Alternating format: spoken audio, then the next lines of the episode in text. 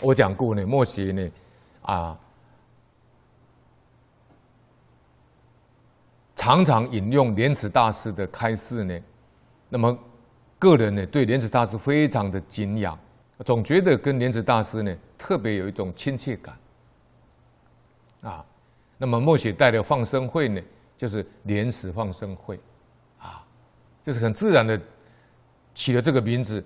啊，也不是说刻意的。要跟莲池大师一样，就自然而然就把它起成莲池放生会。到现在呢，啊，也差不多这个十五年了，已经带了这个放生会十五年，每个月放生一次，啊，总是很感念呢，诸佛菩萨，尤其是观世音菩萨的护念，始终不缺钱。按每一次放生的时候呢。前一天都是刮大风下大雨，等到我们要去放生的时候，晴空万里，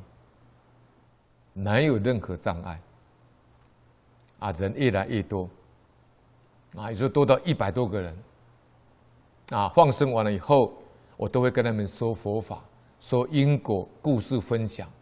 看他们都听得津津有味，不忍离开。那我们放生会卖鱼给我那位。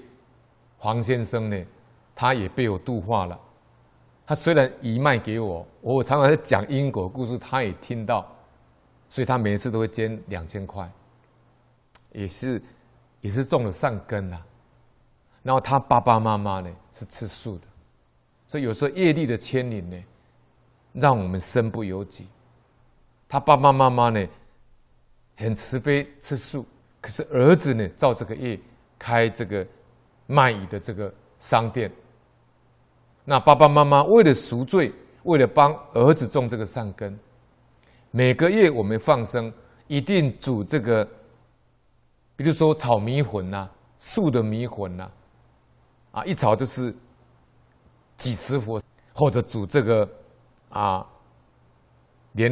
这个莲藕汤啦，或者红豆汤啦，啊冬天的时候就煮那个姜汤啦。那跟大家结缘，看了很感动，为儿子修福，啊，所以这个莲池放生会呢，我们救了很多生命，啊，是已经被要宰杀的，像上次救了十五头牛，那是台湾台湾省农委会他们所蓄养的乳牛，说平常都是挤这个牛奶给大家吃的，啊，因为年纪大了。不能再生产这个牛乳了，这个奶水了，就要被杀掉，全部都被我救下来。现在在养老院，在 在台南呢，啊，观音的家呢，护生园区呢，在那边啊安享晚年了。那最近就救了啊十二头的鹿，其中有五头母鹿有身孕的，要准备被杀，要骑那个小鹿出来呢。要当药引，也被我救下来。我就会不知不觉打电话，然后他跟我讲啊，今天有动物要急救，都很多东西都是很奇怪的。打打完电话，术后就想起来，怎么这么巧，前一天不打，后一天不打，我打那一天就是要被宰杀，这都是菩萨护念啊。